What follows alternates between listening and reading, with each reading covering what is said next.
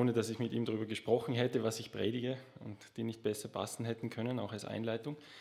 Ja, wir haben für diejenigen, die nicht, die immer, nicht, nicht immer kommen, wie zum Beispiel äh, Eltern von der Jessica, ähm, wir haben im Advent ähm, uns einen Text angeschaut, nämlich einen einzelnen Vers über vier Sonntage hinweg, nämlich Jesaja Kapitel 9, Vers 6. Ah, Vers 5, Entschuldigung. Und ich habe damals bei meiner ersten Gottes, also bei der Gottesdienstleitung vom ersten Sonntag äh, euch ermutigt, den Vers auswendig zu lernen. Hat das jemand gemacht? Christian, bitte. Ah, du, okay. Also da steht, ähm, denn uns ist ein Kind geboren, ein Sohn ist uns gegeben und die Herrschaft ruht auf seiner Schulter. Und sein Name ist, oder er heißt, Gott hält Wunderrat, ewig Vater und Friedefürst. Genau, Siegfried hat über den wunderbaren Ratgeber gesprochen, dann über den starken Gott. Wer hat da gepredigt nochmal? Weiß jetzt nicht mehr, egal. Ähm, über, den, über den ewigen Vater und über den Frieden. Friedefürst zuletzt noch der Mania ein paar Worte gefunden. Und ja, ich möchte heute ein bisschen genauer hinschauen, was der Jesaja nicht nur in dem Vers gesagt hat, sondern was der Jesaja insgesamt gesagt hat. Also ähm, dieser einzigartige Prophet im Alten Testament. Und ich möchte euch äh, ermutigen, vielleicht ein paar Notizen zu machen, weil ich werde einige Bibelstellen vorlesen heute und vielleicht dann selbst mal nachzulesen. Alles aus dem Buch Jesaja und wenn ihr eine Bibel dabei habt, dann bitte jetzt auch aufschlagen und mitlesen, wenn ihr wollt. Oder wenn ihr ein Handy dabei habt, vielleicht die Luther-Übersetzung aufschlagen und dann auch mitlesen. Ja, der, der Jesaja, ähm, das haben wir schon gesehen in unserer, in unserer Predigtreihe, der hat wirklich einen tiefen Einblick in die Pläne Gottes bekommen. Und der Name von Jesaja bedeutet, Yahweh ist Salvation auf Englisch. Yahweh ist Erlösung. Also der Herr ist Erlösung. Das ist sein Name. Ja, und dieser Name ist anscheinend wirklich Programm in seinem Leben und auch in dem Buch, das er schreibt. Das Buch Jesaja ist voll von Erlösung. Und ich denke, dass Jesaja wahrscheinlich in einer Weise die Erlösung Gottes sehen konnte, wie kein anderer alttestamentlicher Schreiber. Wann hat Jesaja gelebt? Nochmal, vielleicht zur Wiederholung. Uh, Jesaja erzählt selbst von seiner Berufung zum Propheten und das war in dem Jahr, in dem der König Usia gestorben ist. Und das weiß man aus den äh, geschichtlichen Aufzeichnungen, dass das im Jahr 740 vor Christus war. Und Jesaja hat relativ lang gewirkt. Er hat mehrere Könige sozusagen erlebt, also den Usia, der gestorben ist, und dann, glaube ich, den Jotham, den Ahas, dann den König Hiskia, der ein ganz äh, bekannter König im, im, im, im Reich Juda, im Südreich war. Und man weiß, dass er relativ lange gelebt hat, weil er auch erzählt von ähm, dem, der Abwehr des Angriffs von Sanherib, des assyrischen Königs auf Jerusalem. Das ist ein ganzes Kapitel, das ist eine Wiederholung von einem anderen Kapitel, glaube ich, im Zweiten König oder im Chronik, wo er davon erzählt, und das war ungefähr um 685 vor Christus. Also er hat fast 40, 50 Jahre lang gewirkt. Ähm, und die jüdische Tradition sagt auch, dass, dass der Jesaja wahrscheinlich der, ein, ein Märtyrer unter dem König Manasse dann war und dort auch gestorben und umgebracht wurde. Jetzt ist er ein Prophet und die Frage ist, was prophezeit er alles? Und wir haben gesehen, er spricht von Jesus, ja, er spricht von Jesu Geburt. Aber davor sind ja noch ganz andere bedeutende Ereignisse gewesen und auch darüber spricht der Jesaja, denn er hat im 740 vor Christus gelebt und er hat gelebt, bevor das Volk Israel, und das ist eines der bedeutendsten Ereignisse überhaupt, die von vielen Propheten prophezeit worden sind, weggeführt worden ist in die, in die, babylonische, in die babylonische Gefangenschaft. Und er prophezeit interessanterweise sehr deutlich, dass sie zurückgeführt werden. Er erwähnt sogar den König, der, der das gemacht hat, der persische König Kyros, unter dem Israel dann zurückgeführt worden ist. Das ist, glaube ich, in Kapitel 36 oder so. Also er sieht verschiedene Dinge. Erstens einmal, was mit dem Volk Israel passiert und dann sieht er einen Messias kommen, einen Retter kommen und das ist das, was wir deutlich, äh, uns deutlich angeschaut haben. Und Jesaja prophezeit ja nicht nur Jesu Geburt.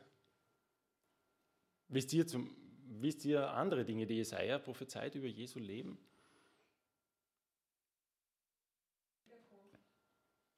Wiederkunft. Da kommen wir noch dazu, ja. Also ich habe auch mal letztes Jahr mal über, über den Heiligen Geist gepredigt und da habe ich auch das erwähnt, wie Jesus mit dem Heiligen Geist umgegangen ist. Und Jesus kommt nach Nazareth in die Synagoge und liest, also sein erstes öffentliches Auftreten, liest vor aus dem Buch Jesaja, Kapitel 61. Und dort steht, der Geist des Herrn ist auf mir. Und dann äh, erzählt er den, äh, liest er quasi vor, was sein Wirken ist. Weil der Herr mich gesalbt hat. Er hat mich gesandt, den Elenden gute Botschaft zu bringen, die zerbrochenen Herzen zu verbinden, zu verkündigen den Gefangenen die Freiheit und so weiter. Also das hat Jesaja vorausgesehen. Da kommt einer, der befreit sein Volk. Und die gewaltigste Prophetie des ganzen Alten Testaments ist Jesaja Kapitel 53, wo Jesaja in einer Weise den Tod Jesu und das erlösende Wirken Jesu voraussieht, wie es einfach unbegreiflich ist. Und viele Kommentatoren sind sogar so weit gegangen, dass sie gesagt haben, der ganze zweite Teil von mir sei, das kann er nicht selbst geschrieben haben, das gibt es nicht. Weil das geht nicht, dass er in dem Detail das vorhersieht, was dann wirklich passiert ist. Ähm, und in Jesaja 43, 53 ist wirklich das Kapitel der ganzen Bibel, inklusive des Neuen Testaments, wo am deutlichsten beschrieben ist, was Jesus am Kreuz getan hat. Also es gibt im Neuen Testament keinen einzigen Abschnitt, wo in so einer Deutlichkeit beschrieben ist, was Jesus am Kreuz getan hat, wie in Jesaja 53. Das ist schon erstaunlich. Also er prophezeit im Detail das, was äh, das Kommen des Messias. Und das, was äh, Anja, du jetzt vorher schon gesagt hast, er prophezeit auch das Ende der Welt. In einer Deutlichkeit, wie es, glaube ich, in keinem anderen alttestamentlichen Buch passiert. Und eben das ewige Friedensreich, in dem der Sohn Davids regiert. Und jetzt möchte ich bitten, dass du das Bild raufprojizierst. Ich möchte nur ein paar Worte sagen, wie, wie, wie so Prophetie im Alten Testament funktionieren kann. Dieses Bild ist ein wunderschönes Bild ähm, von Bergen, die in unserem Land stehen, vielleicht auch teilweise nicht mehr, ja, man weiß nicht, was da so hinten kommt. Und Prophetie ist ein bisschen so, vor allem wenn ein, ein Prophet wie Jesaja Dinge vorhersieht, die irgendwo auf dieser Zeitlinie vor ihm liegen, stellt sich so besondere Ereignisse immer so als Berg vor. Und je weiter das nach hinten geht, desto weniger weiß man eigentlich, wie weit ist der jetzt wirklich weg, der Berg. Ich wollte euch das eigentlich noch aufzeichnen. Also wenn man das in der zweidimensionalen Ebene sich anschaut, das, das Auge des Propheten sieht und dann kommen hier die Berge und die werden immer größer. Und vor allem, wenn man sich vorstellt, mit unseren heutigen tollen Möglichkeiten, wenn man ein Teleobjektiv hat und wirklich solche Berge vor sich hätte und man zoomt das her, dann kann man überhaupt nicht mehr sagen, wie weit es entfernt ist. Weil durch den Zoom kommt das, was weiter entfernt ist, ganz nahe heran und man denkt das ist direkt hintereinander, aber in Wirklichkeit sind da hunderte Kilometer vielleicht dazwischen, weil man es nicht sehen kann. Der große Berg hier im Hintergrund. Und er sieht eben die Berge, die in der Nähe sind, die babylonische Gefangenschaft, die Rückführung. Er sieht einen großen Berg, dass der Heiland der Welt, der Retter, der Messias kommen wird. Und er sieht einen noch größeren Berg im Hintergrund, wo er weiß, ähm, irgendwann geht diese Welt zu Ende. Und ja, was passiert dann? Ähm, und dazu möchte ich euch jetzt nochmal den Jesaja Kapitel 9 vorlesen. In Kapitel 9, Vers 1 und 2 nochmal, ähm, das Volk, das im Finstern wandelt, sieht ein großes Licht über denen, die da wohnen. Im finsteren Lande scheint es hell. Du wächst lauten Jubel, du machst die Freude groß. Vor dir wird man sich freuen, wie man sich freut in der Ernte. Wie man fröhlich ist, wenn man Beute austeilt.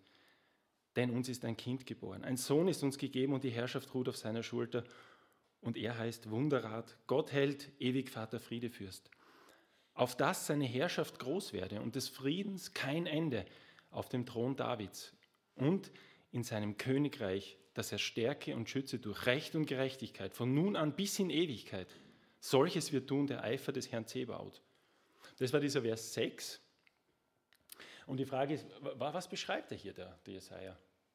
Schon interessant. Zuerst sagt er, ein Kind ist uns geboren. Und im nächsten Atemzug sagt er, auf dass seine Herrschaft groß werde und des Friedens kein Ende auf dem Thron Davids. Ist das das Gleiche, was er da beschreibt? Ist das, was durch Jesu Leben passiert ist?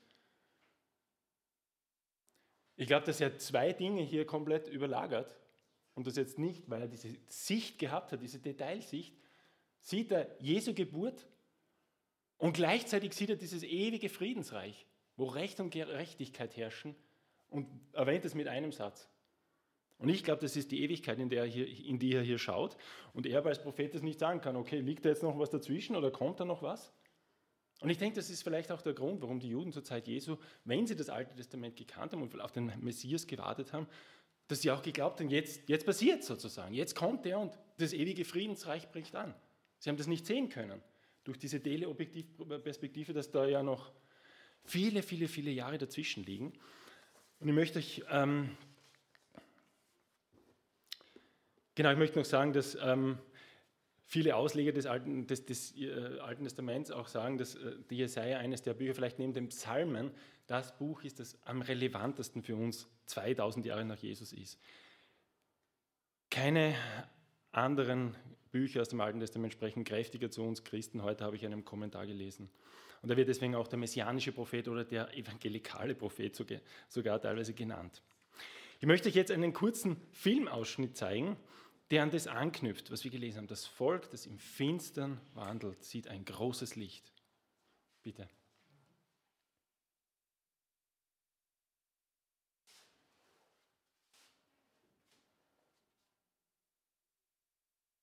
Vom römischen Reich bestimmt, und in dessen Namen regierte König Herodes in Israel. Das Volk litt unter seinen Repressionen. Er hatte das Land in einen Polizei- und Spitzelstaat verwandelt. Es gab Zeiten, da verbot er den Bürgern ihre Zusammenkünfte, ob öffentlich oder verborgen. Er stellte Wachen an, die die Gesellschaft kontrollieren sollten. Und wurde jemand bei einer Übertretung ertappt, so traf ihn eine harte Strafe. Der römische Kaiser Augustus hatte nur seine eigenen Interessen im Sinn. Er befahl, dass sich alle Menschen auf der Welt registrieren lassen sollten. Auf diese Weise wollte er sie besser kontrollieren und mehr Steuern eintreiben. Lukas der Evangelist berichtet, wie alle Menschen gefügig wurden. Er schreibt, und alle gingen hin, um sich einschreiben zu lassen. Auch der Zimmermann Josef und seine Frau Maria wurden durch diese Umstände gezwungen, sich von ihrem Wohnort Nazareth zu ihrem Geburtsort Bethlehem zu begeben. Maria war hochschwanger.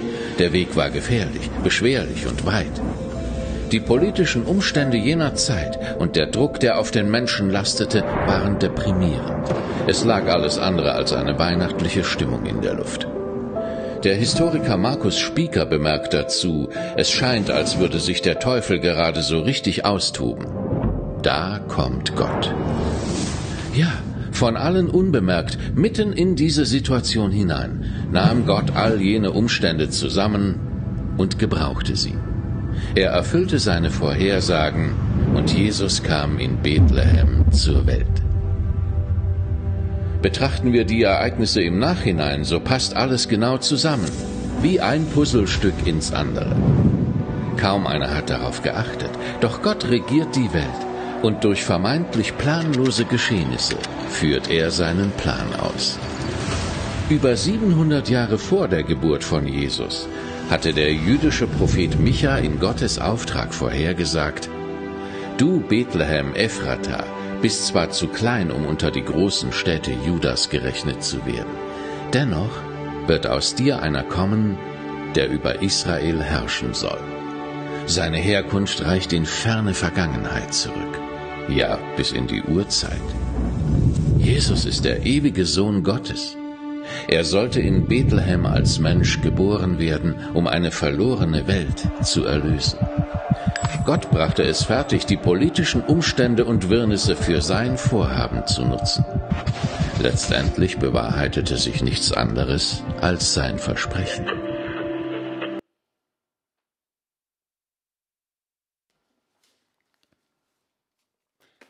Ja, Gott ist es, der souverän ein Puzzlestück ums andere zusammenfügt. Und nachdem ich ähm, ja, die letzten Wochen und Monate sehr viel in dem Buch Jesaja gelesen habe, möchte ich euch ein bisschen einen weiteren Blick geben auf diese zwei Verse. Also ein Kind ist uns geboren und er wird ewig herrschen auf dem Thron Davids.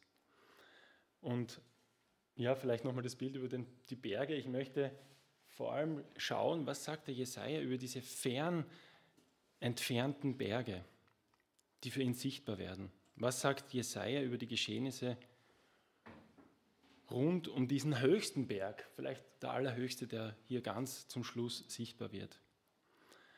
Und ich war erstaunt eigentlich und ich möchte nur äh, von Jesaja lesen, weil natürlich haben wir den Rest der Bibel auch und im Rest der Bibel steht vielleicht dann vor allem im Neuen Testament auch noch viel mehr über das Ende und über die Ewigkeit. Ähm, aber einfach um den Kontext des Jesajas noch ein bisschen zu erweitern, über den wir gepredigt haben, schauen, was sagt er. Und es sind ein paar, ein, paar, ein paar heftige Texte jetzt dabei, aber lasst euch dadurch jetzt bitte nicht beunruhigen, weil es kommen noch viel ermutigendere Texte hinten nach. Eins der Kapitel, wo Jesaja und man könnte ja denken, Jesaja spricht da über diese Wegführung und über, den, über die Sünde Israels. Natürlich, das macht er auch, aber ich glaube, dass das, was oft passiert im Alten Testament, ist, dass das, das gleiche Ding sozusagen sich wiederholt. Ja? Das heißt, er sieht es vielleicht fürs Volk Israel, aber es wiederholt sich dann, vielleicht sogar mehrmals. Wir wissen ja bekanntlich, dass die Menschen sich auch nicht ändern und dass sich dann wenig, wenig verändert. In Jesaja Kapitel 24, Vers 3 steht, die Erde wird leer und beraubt sein, denn der Herr hat solches geredet, das Land verdorrt und verwelkt, der Erdkreis verschmachtet und verwelkt, die Höchsten des Volkes auf Erden verschmachten.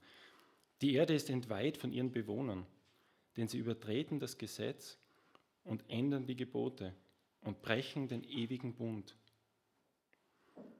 Und in diesem Kapitel wird er dann noch ja, sowas könnte man sagen, ja, okay, das trifft vielleicht auf alle Zeiten zu, aber in dem Kapitel wird er dann ziemlich deutlich am Schluss, da steht, es wird die Erde mit Krachen zergehen, zerbersten und zerfallen. Die Erde wird taumeln wie ein Trunkener und wird hin und her geworfen wie eine schwankende Hütte, denn ihre Missetat drückt sie, dass sie fallen muss und nicht wieder aufstehen kann. Ähm, ein anderes Kapitel, ähm, wo ich euch ein paar Verse vorlesen will, Kapitel 59. Äh, hier steht, siehe, der Arm des Herrn ist nicht so kurz, dass er nicht helfen könnte, und seine Ohren sind nicht hart geworden, dass er nicht hören könnte, sondern eure Verschuldungen scheiden euch von eurem Gott. Und eure Sünden verbergen sein Angesicht vor euch, dass ihr nicht gehört werdet. Denn eure Hände sind mit Blut befleckt und eure Finger mit Verschuldung. Eure Lippen reden Falsches, eure, Zungen, eure Zunge spricht Bosheit. Es ist niemand, der eine gerechte Sache vorbringt und niemand, der redlich richtet. Man vertraut auf Nichtiges und redet Trug. Mit Unheil sind sie schwanger und gebären Verderben. Vers 6b, ihre Werke sind Unheilswerke, an ihren Händen ist Frevel. Ihre Füße laufen zum Bösen und sie sind schnell dabei, unschuldig Blut zu vergießen. Ihre Gedanken sind Unheilsgedanken. Auf ihrem Wege, auf ihren Wegen wohnt Verderben und Schaden. Noch Vers 14. Und das Recht ist zurückgewichen und die Gerechtigkeit hat sich entfernt. Denn die Wahrheit ist auf der Gasse zu Fall gekommen und die Aufrichtigkeit findet keinen Eingang. Die Wahrheit ist dahin und wer vom Bösen weicht, muss sich ausplündern lassen. Wer mit dem, mit dem Unrecht nichts zu tun haben will, wird angegriffen und ausgeplündert. Ich glaube, wir werden sehen in Kapitel 59, dass er hier auch einen Blick ganz, zum, in, in, ja, äh, ganz weit nach hinten macht in der Geschichte. Und ich denke, dass wenn man diesen letzten großen Berg und die Geschehnisse drumherum anschaut, ja, wir, wir, wir, wir wissen auch vom Neuen Testament, von, äh, von anderen Prophetien, ja, da wird es Naturkatastrophen geben und so weiter. Aber ich glaube, dass dieses Ende der, der Geschichte der Welt nicht eine allzu sehr so eine riesengroße Naturkatastrophe sein wird, sondern es wird eine moralische Katastrophe sein. Und wie Gott darauf reagiert, auf diese moralische Katastrophe, werden wir gleich sehen, was Jesaja darüber schreibt. Und ich denke, dass das durchaus sehr gut mit dem übereinstimmt, was auch Jesus über die Endzeit sagt. Jesus sagt, und ja, wir müssen alle uns deutlich hinterfragen lassen, ob das nicht auch für uns ein Problem geworden ist. Matthäus 24, Vers 12 steht, dass die Ungerechtigkeit überhand nehmen wird und die Liebe in vielen erkalten wird. Also eine moralische Katastrophe. Und ja, was bedeutet das für diejenigen, die da mittendrin stehen und die zum Herrn Jesus gehören? Ähm, weil ja, wir, wir wissen nicht, ob wir einmal in diese Situation mittendrin stehen werden und in, in, in aller Härte und Brutalität da drinnen stehen werden, wie geht es denen dann, die an Jesus Christus glauben? Und in Jesaja 65, Vers 8 ein interessanter Vers. Da, da, da, spricht er vorher auch über das Gericht und dann sagt aber Gott, so spricht der Herr, wie wenn man noch Saft in der Traube findet und spricht, verdirb es nicht, denn es ist ein Segen darin. So will ich um meiner Knechte willen tun, dass ich nicht alles verderbe. Also Gott sieht es. Das sind Menschen, überall Menschen, die sind zwar ganz in der Minderheit, aber die sind seine Knechte, die gehören zu ihm. Und darum handelt Gott nicht einfach so, wie er es gerne würde mit dieser Welt, wenn er sie am Ende dann betrachtet und wie es vielleicht in der Geschichte auch schon gemacht hat, wie bei Sodom und Gomorra und so weiter, gibt es ja viele Gerichte Gottes. Hier gibt es Hoffnung, denn Gott sieht es. Das sieht, dass Menschen da sind, die auf ihn vertrauen. Und das soll uns Mut machen. Und mir selbst ist ja Mut gemacht worden, erst vor kurzem, von einer lieben Schwester in unserer Gemeinde, die mir einen Text gegeben hat. Und ich glaube, dass es für mich auch ja, nicht, so eine, also nicht so eine einfache Zeit ist, denn ich fühle mich auch sehr bedrängt. Ähm, und das produziert auch Angst in meinem Leben, obwohl ich mir viele Jahre gedacht habe, Angst, sowas kenne ich gar nicht. Aber ich bekomme dann diesen Text von jemand in einem Brief zugesteckt und da steht Jesaja 50, Vers 10. Wer ist unter euch, der den Herrn fürchtet, der der Stimme seines Knechts gehorcht? der im Finsteren wandelt und dem kein Licht scheint. Der hoffe auf den Namen des Herrn und verlasse sich auf seinen Gott. In der Hoffnung für alle steht, Herr, verlasst euch auf den Herrn, auch wenn ihr nirgends einen Hoffnungsschimmer seht, denn er hält euch fest. Und Jesaja ist ein, ein, ein, ein, ein Buch, wo wahrscheinlich auch in einer Weise dieses Fürchtet euch nicht betont wird, wie in kaum einem anderen Buch. Christian hat am Freitag auch dieses Fürchtet euch nicht stark betont, das den Engeln von den, äh, das den Hirten von den Engeln gesagt wurde. Ich möchte euch nur ein paar dieser Verse vorlesen. Jesaja 51, Vers 7. Hier steht: Hört mir zu, die ihr Gerechtigkeit kennt, du Volk, in dessen Herzen mein Gesetz ist. Fürchtet euch nicht, wenn euch die Leute schmähen, und entsetzt euch nicht, wenn sie euch verhöhnen. Oder die Klassiker in Kapitel 41, 42, 43, hier steht, fürchte dich nicht, 41, Vers 10, ich bin mit dir, weiche nicht, denn ich bin dein Gott. Ich stärke dich, ich helfe dir auch. Ich halte dich durch die rechte Hand meiner Gerechtigkeit. Vers 14, fürchte dich nicht, du Würmlein Jakob, du armer Haufe Israel. Ich helfe dir, spricht der Herr, und dein Erlöser ist der Heilige Israels. Oder vielleicht noch Kapitel 43, Vers 1, nun spricht der Herr, der dich geschaffen hat, Jakob, und dich gemacht hat, Israel, fürchte dich nicht, denn ich habe dich erlöst. Ich habe dich bei deinem Namen gerufen, du bist mein. Das heißt, diese, dieser letzte große Berg, ja, wir wissen nicht, wann er kommt. Wir, selbst wir wissen, wir sind viel näher dran, als Jesaja es war, aber wir wissen es noch immer nicht. Ob da nicht noch einmal ein Tal mit 100 Kilometern dazwischen ist. Wir wissen es nicht. Aber Gott sagt uns, du brauchst dich niemals fürchten. Und wenn du in so eine Situation kommst, du brauchst dich nicht zu fürchten. Ich bin bei dir. Gott ist bei uns. Und das ist natürlich auch die große Verheißung Jesu am äh, Ende vom Matthäus-Evangelium. Ich bin bei euch alle Tage, bis an der Weltende. Jesus hat gewusst, das Welt, der Weltende, das wird eine herausfordernde Zeit für euch. Aber ich bin bei euch. Er ist in all dem Schwierigen, all dem so Schweren mit bei uns und er trägt uns durch. Jetzt zurück zu diesem Text in Kapitel 59. Wie reagiert Gott auf diese moralische Katastrophe, die kommen wird? Hier steht in Vers 15b bis, äh, bis 18. Also er beschreibt vorher, wie es dazugeht. Das Recht ist weg und die Wahrheit ist weg und die Liebe ist weg.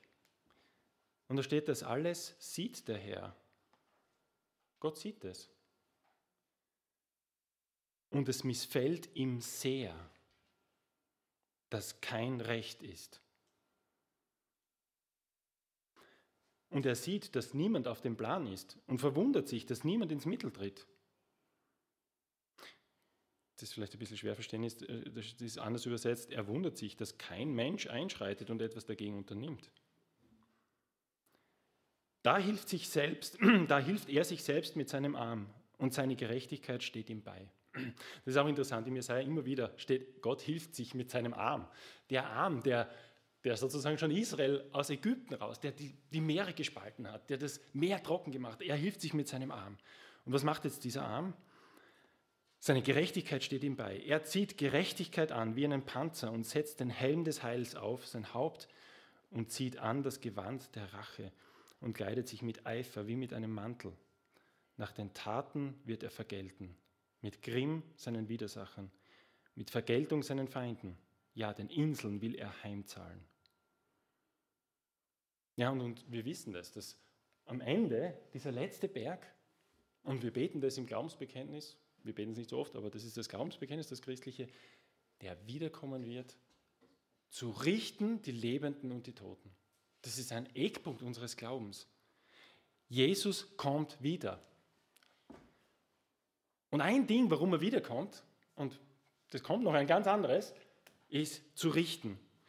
Und dieser Text im Jesaja ist meines Erachtens ein klares Hinweis auf dieses Gericht. Gott zieht sich an mit Gerechtigkeit. Er setzt diesen Helm des Heils auf und er sagt, jetzt wird abgerechnet.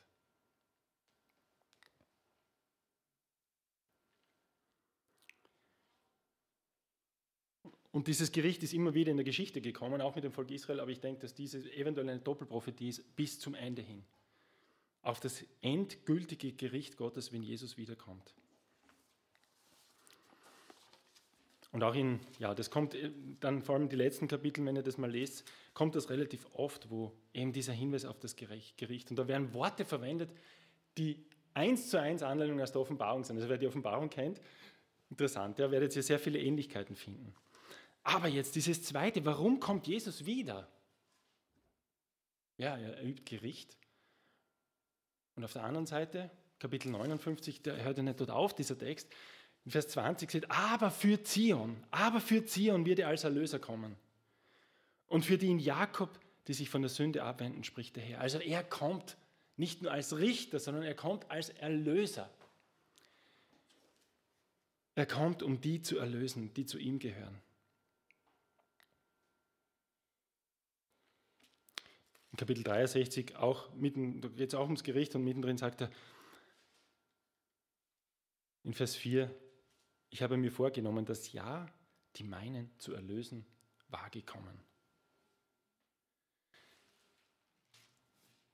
Genau, Jesaja, der wirft einen Blick auf diesen Berg, auf dieses eine große Ereignis am Ende der Geschichte der Menschheit, dass Jesus wiederkommen wird.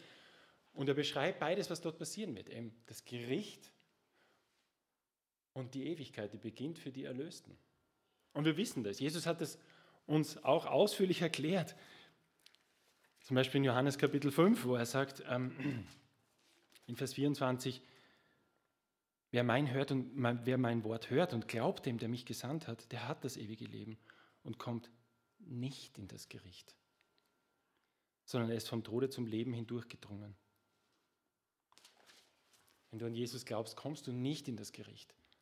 Ich hoffe, dass niemand von uns in dieses Gericht kommt. Sondern wir sind von Jesus Christus erlöst. Und Jesus wirft einen Blick auf dieses Ereignis, diesen Berg.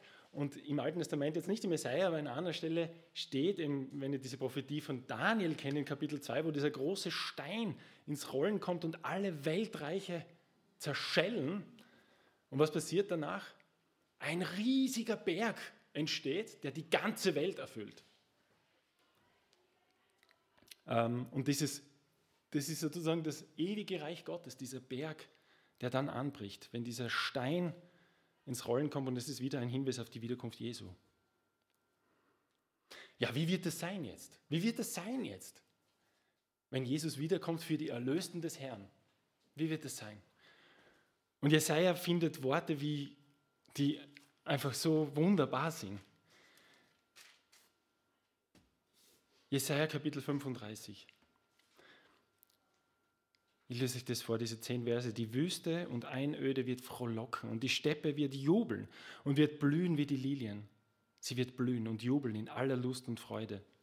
Die Herrlichkeit des Libanon ist ihr gegeben, die Pracht von Karmel und Sharon. Sie sehen die Herrlichkeit des Herrn, die Pracht unseres Gottes. Stärket die müden Hände und macht fest die wankenden Knie. Da ist mittendrin noch ein kleiner Hinweis auf diese schwierige Zeit davor. Sage den verzagten Herzen, sei getrost, fürchtet euch nicht.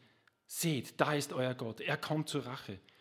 Gott, der da vergilt, kommt und wird euch helfen. Dann werden die Augen der Blinden aufgetan und die Ohren der Tauben geöffnet werden. Dann werden die Lahmen springen wie ein Hirsch und die Zunge der Stummen wird frohlocken. Denn es werden Wasser in der Wüste hervorbrechen und Ströme in dürrem Land. Und wo es zuvor trocken gewesen ist, sollen Teiche stehen. Und wo es Dürre gewesen ist, sollen Brunnenquellen sein. Wo zuvor die Schakale gelegen haben, soll Gras und Roh und Schilf stehen. Und es wird dort eine Bahn sein, die, die, Heilig, die der heilige Weg heißen wird. Kein Unreiner darf ihn betreten. Nur sie, nur sie werden auf ihm gehen. Auch die Toren dürfen nicht darauf umherirren. Es wird ja kein Löwe sein und kein reißendes Tier darauf gehen. Sie sind dort nicht zu finden, sondern wer? Die Erlösten werden dort gehen. Die Erlösten des Herrn werden wiederkommen und nach Zion kommen. Mit Jauchzen. Ewige Freude wird über ihrem Haupte sein. Freude und Wonne werden sie ergreifen und Schmerz und Seufzen wird entfliehen. Vielleicht denken wir an Offenbarung 21, wo steht, Gott wird abwischen alle Tränen. Und das, was da das Thema ist, ist Freude. Also die Freude wird so groß sein, er findet keine Worte, mit Jauchzen werden sie einziehen und ewige Freude wird über ihrem Haupte sein. Freude und Wonne werden sie ergreifen. Und eben der Schmerz und die Trauer und die Tränen, das muss alles entfliehen. Es wird nie mehr kommen. Und das ist, glaube ich, dieses, dieses Ereignis, das er sieht hier, dieser eine Augenblick, wo die Erlösten in das Reich Gottes in irgendeiner Form einziehen. Und ewige Freude wird bei ihnen sein. Noch zwei andere Hinweise, sehr deutliche, in Kapitel 60, ab Vers 18, der ganze Kapitel 60 heißt, zieh uns zukünftige Herrlichkeit. Ab Vers 18 steht hier, man soll nicht mehr von Frevel hören in deinem Lande, noch von Schaden und Verderben in deinen Grenzen, sondern deine Mauern sollen Heil und deine Tore Lob heißen. Die Sonne soll nicht mehr dein Licht sein am Tage und der Glanz des Mondes soll dir nicht mehr leuchten. Kommt euch das bekannt vor? Hm? Offenbarung 21 und 22. Es gibt keine Sonne mehr und keinen Mond, sondern der Herr wird dein ewiges Licht und dein Gott wird dein Glanz sein. Deine Sonne wird nicht mehr untergehen und dein Mond nicht den Schein verlieren, denn der Herr wird dein ewiges Licht sein und die Tage deines Leidens sollen ein Ende haben. Und dein Volk sollen lauter Gerechte sein. Sie werden das Land ewiglich besitzen, als der Spross meiner Pflanze und als ein Werk meiner Hände mir zum Preise. Und zum Abschluss noch ähm, ja, Kapitel 65, wo man denkt, okay, das ist eins zu eins aus der Offenbarung des Johannes vorgelesen, aber es ist Jesaja, der 800 Jahre vorher das schreibt. 65, Vers 17, denn siehe, ich will einen neuen Himmel und eine neue Erde schaffen, dass man der vorigen nicht mehr gedenken und sie nicht mehr zu Herzen nehmen wird. Freut euch und seid fröhlich immer da über das, was ich schaffe. Denn siehe, ich will Jerusalem zur Wonne machen und sein Volk zur Freude. Und ich will fröhlich sein über Jerusalem und mich freuen über mein Volk. Man soll in ihm nicht mehr hören die Stimme des Weinens, noch die Stimme des Klagens. Es sollen keine Kinder mehr da sein, die nur einige, Jahre, äh, nur einige Tage leben.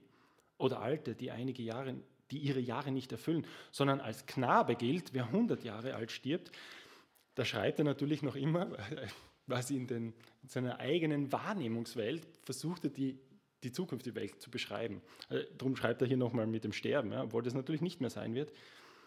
Ähm, als Knabe gilt, wer 100 Jahre alt stirbt und wer die 100 nicht erreicht, gilt als verflucht. Sie werden Häuser bauen und bewohnen. Sie werden Weinberge pflanzen und ihre Früchte essen.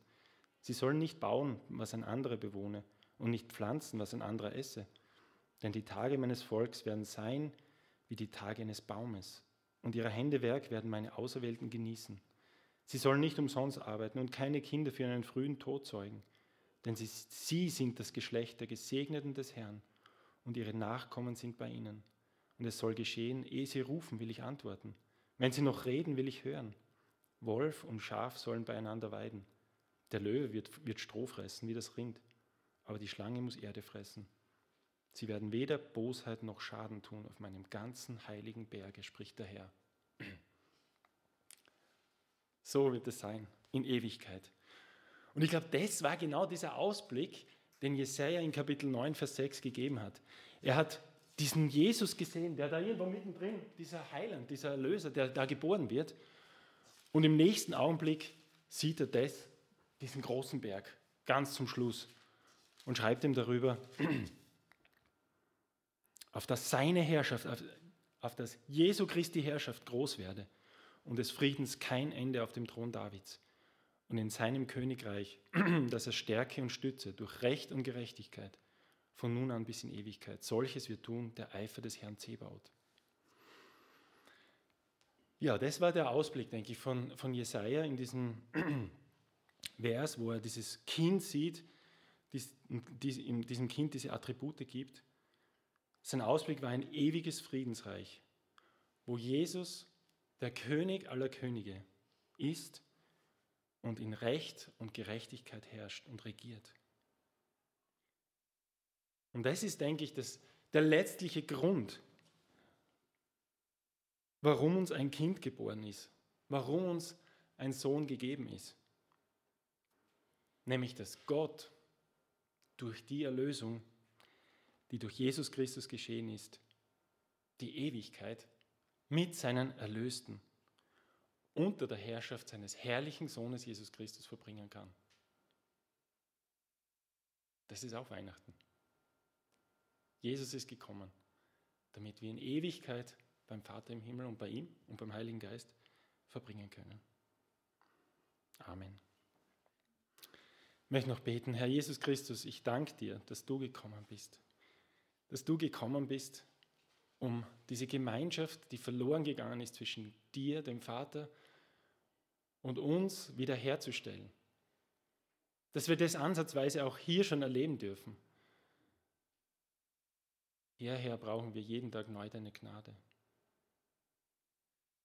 Und wir wissen aber, dass wir eines Tages Teil dieses großen Berges sein werden, deines ewigen, ewiges, e, deines ewigen Friedensreichs.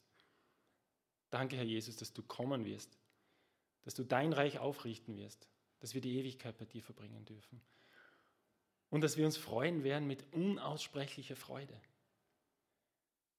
Auch wenn wir die Freude jetzt noch nicht so sehen können, nicht so erleben können, weil wir auch diese Wirrnisse dieser Zeit und dieser Welt einfach mitbekommen, das wird einmal ein Ende haben und ich danke dir dafür. Und ich danke dir, dass wir in Freude, in Jubeln, in Jauchzen die Ewigkeit mit dir verbringen dürfen. Amen.